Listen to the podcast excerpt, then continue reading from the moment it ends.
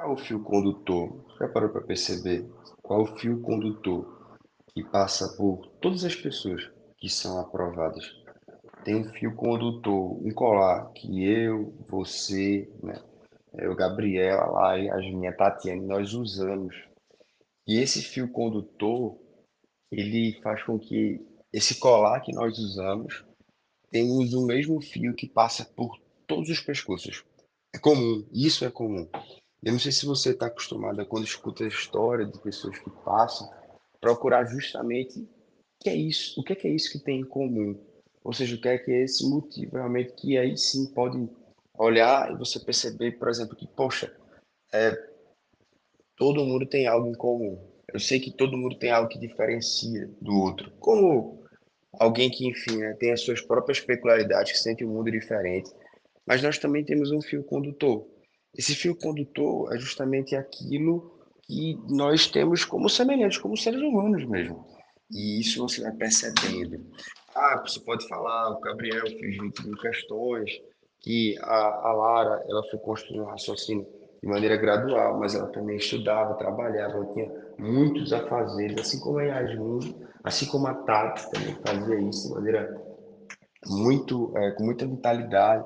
Mas, caramba, né, é, quando você para para observar o que é o fio condutor também, quando você toca na história da Isadora e percebe que ela consegue se garantir numa prova, que era a primeira vez que ela faz, que ela, o segundo concurso que ela fez, né?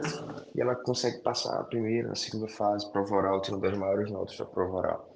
Então, esse fio condutor, se você parar para perceber em todas as histórias, e eu estou falando isso não porque eu só é, escutei, mas é porque eu testemunho muitas histórias porque eu sei como as pessoas estão estudando, eu sei o que as pessoas estão estudando, eu tenho acompanhado algumas dúvidas que são aquelas dúvidas que a gente fala, bom, vamos tomar uma decisão difícil. Eu sei que não, não vai ser uma decisão fácil, mas assim, você quer realmente esse concurso, que tal a gente fazer uma estratégia um pouco mais agressiva?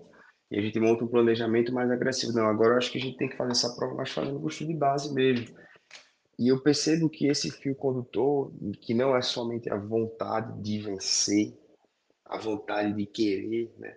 É quando você coloca uma vontade tal na preparação, que às vezes é muito maior que a vontade de vencer, a vontade de se preparar, de se dar o melhor, de buscar ali e falar, caramba, velho, esse tema, eu deveria ir melhor nesse tema, o que é que tá faltando, velho? E você vai lá e estuda mais uma vez aquilo ali que você já estava craque, que em tese você nem precisava estudar mais.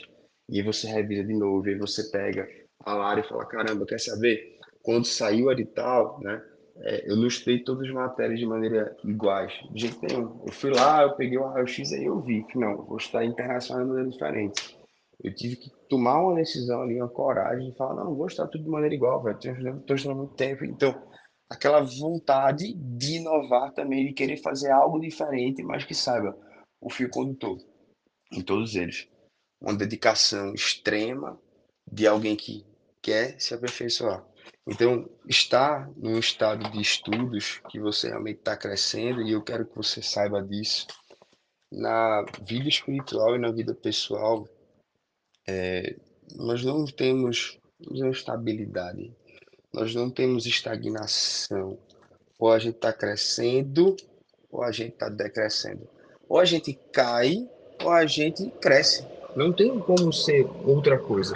Ou a gente está em movimento. Essa bicicleta, ela, se ela tiver realmente ali, né, sem caminhar, ela vai parar. Vai ter um momento que não vai ter como, a velocidade já para e dura pouco tempo. Então você tem que estar tá em permanente estado de aperfeiçoamento. Eu acho que é isso que eu vejo em todas as histórias. Né? Eu vejo esse, essa capacidade mesmo que, enfim, possa falar, ah, professor, mas no mérito, vocês ajudaram, tal. Eu sei que não, velho. Eu sei que eu consigo enxergar olhando não somente nos olhos, não somente testemunhando isso como alguém que escuta, mas de alguém que vive, ou melhor, que procura viver.